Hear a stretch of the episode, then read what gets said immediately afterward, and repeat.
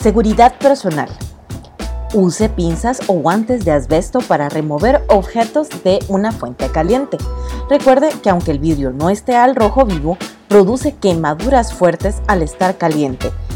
Coloque todo objeto caliente en planchas de asbesto.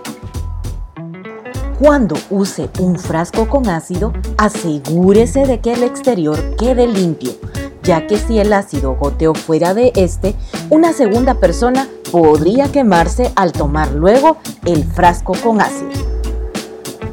En caso de derramamiento de ácido, materiales cáusticos, materiales o soluciones fuertemente oxidantes en la ropa o en la piel, deberán lavarse inmediatamente con grandes cantidades de agua por al menos 15 minutos. Se debe tener especial cuidado al manejar mercurio es más, no utilice mercurio en el laboratorio. Esto ya lo debes saber. Nunca beba de un beaker y nunca pruebe reactivos para identificarlos.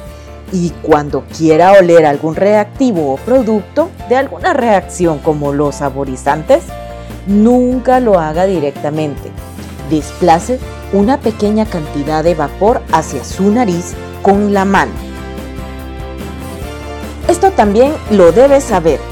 Nunca llene un recipiente con un reactivo que no sea el que dice la etiqueta. Descarte el contenido de los recipientes no etiquetados. Al trabajar con vapores tóxicos, utilice siempre la campana en un área bien ventilada. Por ejemplo, cloro, sulfuro de hidrógeno, monóxido de carbono, cianuro de hidrógeno, entre otras. Al trabajar con materiales volátiles, recuerde que el calor causa expansión y la represión de la expansión puede causar una explosión. Finalmente, mencionamos al ácido perclórico. El ácido perclórico es especialmente peligroso porque explota al contacto con materia orgánica.